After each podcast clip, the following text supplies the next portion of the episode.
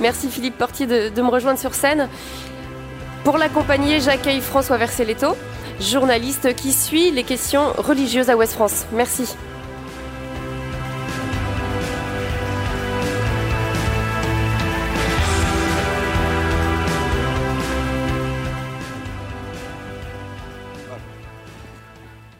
Est-ce que vous avez un micro?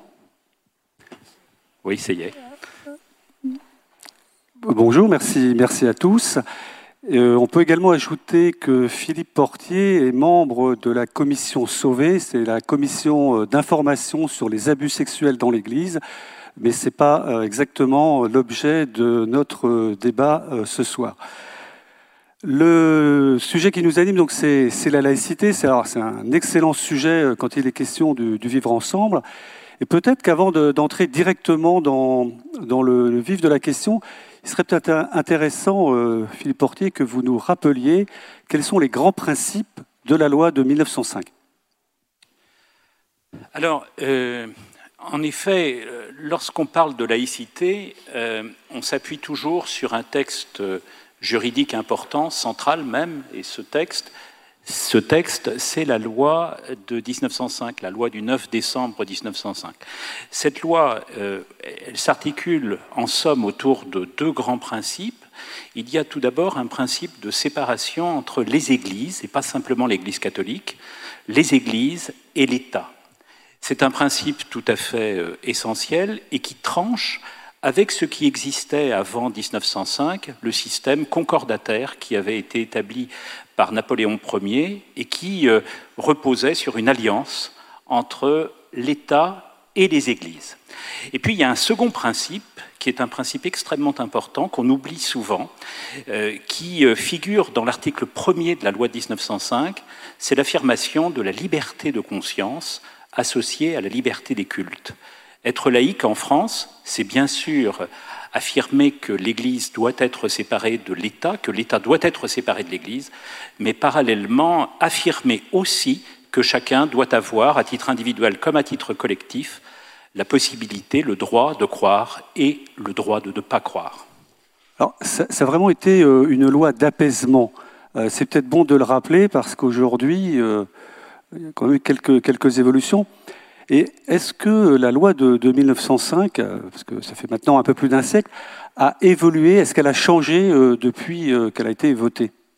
Elle a considérablement changé, on l'oublie très souvent, on fait souvent de la laïcité française, à travers sa loi de 1905, une sorte de socle absolument intangible. Les choses ne se sont pas passées comme cela.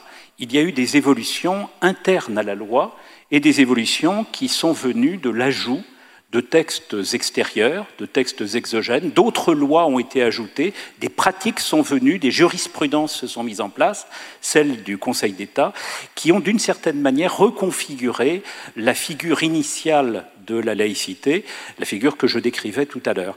Alors, je vais vous donner un seul exemple de ce point de vue. Euh, il se trouve que, initialement, les lieux d'église, les bâtiments cultuels, devait être euh, réparé, entretenu par l'Église elle-même, à travers ce qu'on appelle les associations cultuelles. Et puis l'Église, en 1905-1906, refuse de créer ces associations cultuelles. Que va faire le gouvernement de l'époque?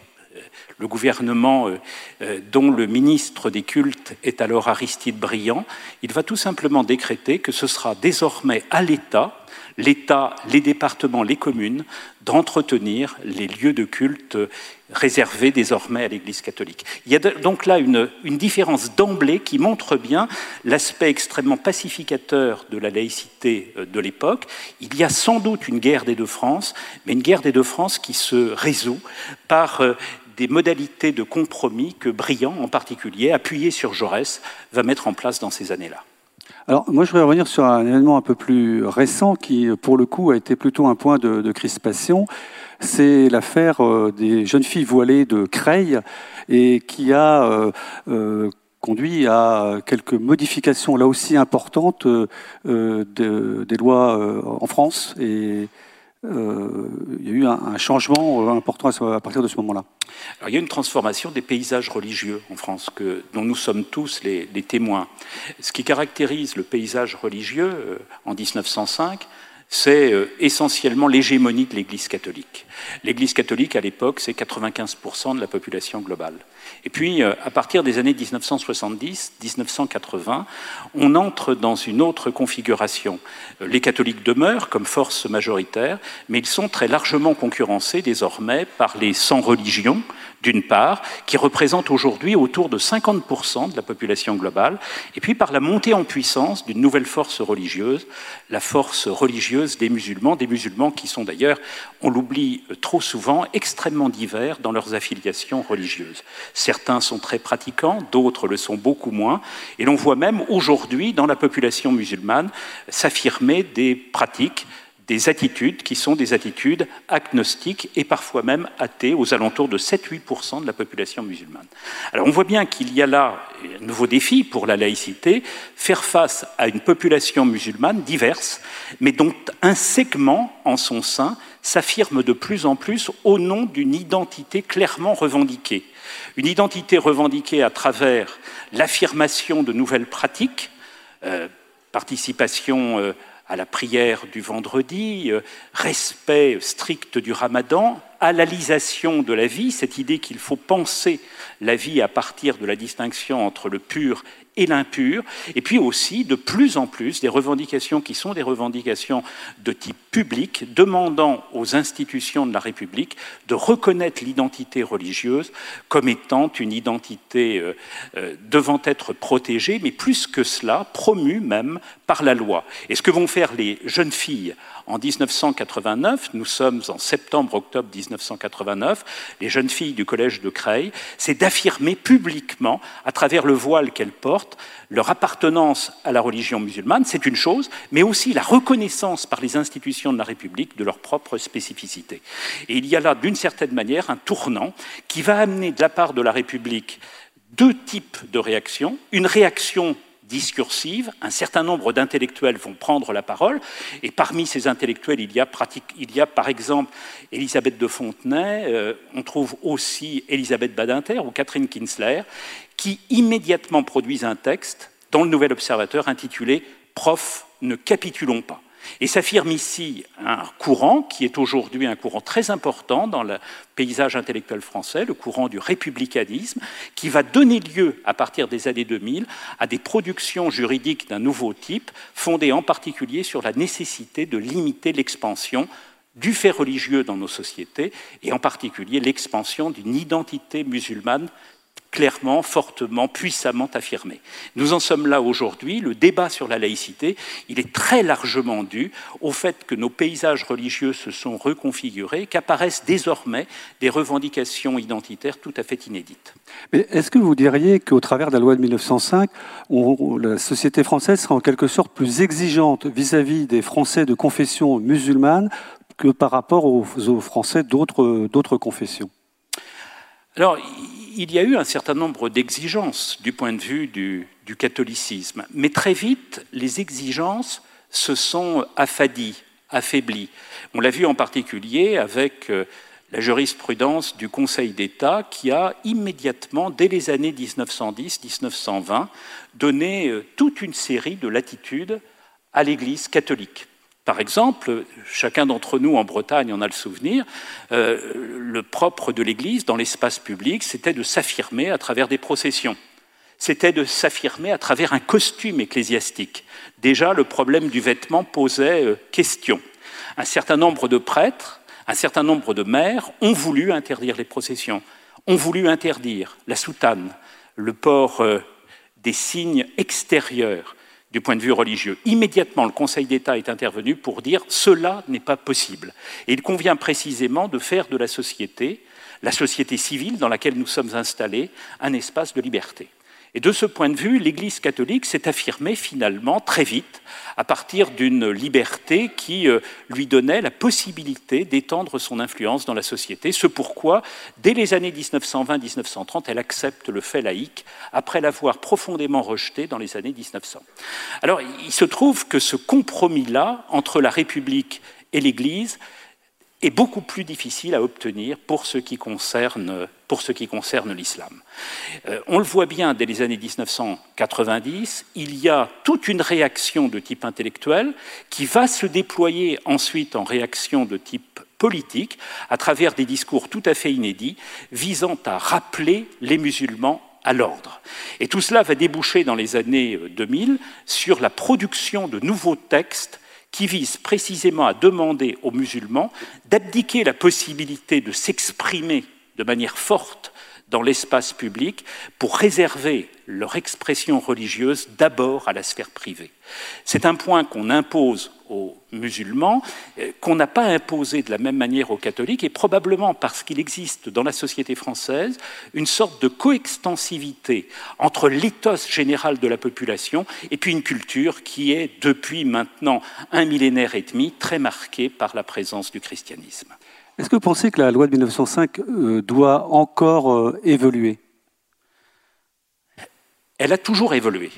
Elle euh, est sommée d'évoluer aujourd'hui encore sous l'effet de la transformation des paysages religieux que je décrivais à l'instant, la montée en puissance, en effet, d'une part de l'islam et au sein de l'islam, à hauteur à peu près de 25-30% de la population musulmane, mais surtout dans les catégories les plus jeunes, d'un islam qui se veut volontiers identitaire. Et ça, c'est un problème évidemment que rencontre la société française, qui produit un certain nombre de discours, qui produit des discours du côté de ceux qui sont partisans de l'identité française forte, lourde, et on le voit en particulier du côté de l'extrême droite, mais qui produit des discours également de rétraction du côté du centre politique. Lorsqu'on voit, par exemple, les propositions de M. Macron l'année dernière et l'année précédente, elles consonnent tout à fait avec ce que vous venez de dire. Il y a eu de sa part une volonté de réviser la loi de 1905 en essayant de multiplier, de renforcer en tout cas les procédures de contrôle sur l'expression religieuse. Qu'entend-on ici par expression religieuse? Euh, Le président Macron l'a dit à plusieurs reprises, essentiellement l'expression musulmane, qui risque de produire des éléments de sécession, des éléments de rétraction communautariste dans la société, et qu'il revient à l'État précisément de limiter. Alors tout cela a débouché sur un projet, on en a peu entendu parler, un projet qui visait à multiplier les contrôles, à multiplier les surveillances sur l'expression radicale du fait religieux. Euh, tout cela a été euh, commenté, euh, commenté dans les années dans les mois derniers, aux alentours du mois d'octobre 2018, vous avez eu toute une réflexion sur cette question. Et puis très vite, Très vite, M. Macron est revenu sur cette idée de réviser la loi de 1905. Il est revenu sur cette idée tout simplement parce qu'il s'est heurté tout à la fois à l'opposition des religions, qui craignaient la limitation de la liberté religieuse, et à l'opposition aussi du mouvement laïque, qui considérait que la loi de 1905 fait partie des valeurs, des institutions sacrées de la République, et qu'il faut à toute force la respecter dans son intégralité. Oui, il y a une grande prudence de sa part, parce qu'il y a un grand discours attendu sur la laïcité, mais qui se fait toujours attendre. Euh, ce qui laisse euh, pendant quand même certaines questions. Je pense notamment à la question du financement, et en particulier la problématique du financement par l'étranger. Euh, J'y reviens encore là de, pour la, la, religion musulmane. Alors, je viens de dire que M. Macron avait renoncé à la possibilité de réviser la loi de 1905.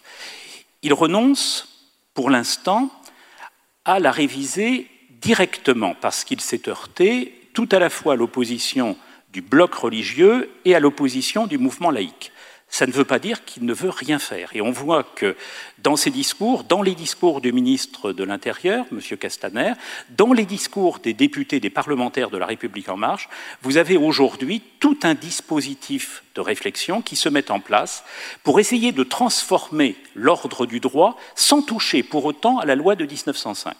Comment transforme-t-on actuellement l'ordre du droit?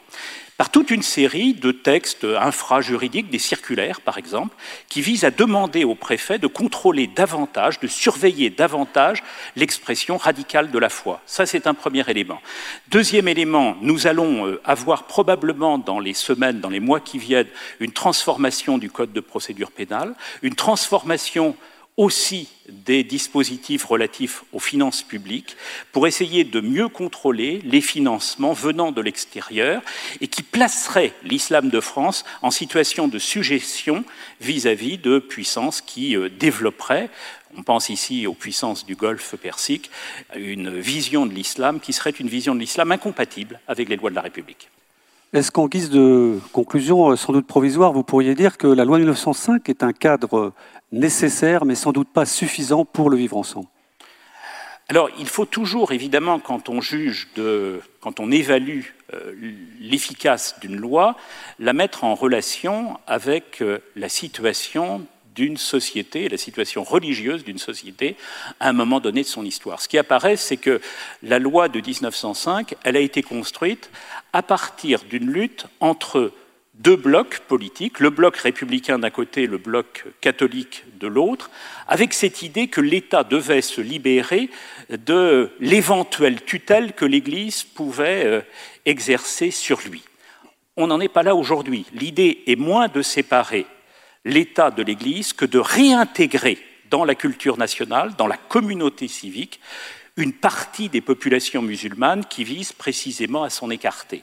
Nous sommes là, euh, vous le voyez, dans une problématique différente qui appelle pour le futur probablement, non pas des révisions directes de la loi de 1905, mais en tout cas des réflexions et probablement des amendements externes, exogènes, à l'ordre du droit actuellement existant. Philippe Portier, merci. On a peut-être quelques minutes S'il y a des pour. questions, n'hésitez pas, vous levez la main, il y a des micros qui circulent. On a très peu de temps, mais peut-être qu'on peut répondre. Mais on s'interdit quand même pas le jeu des questions avec la salle.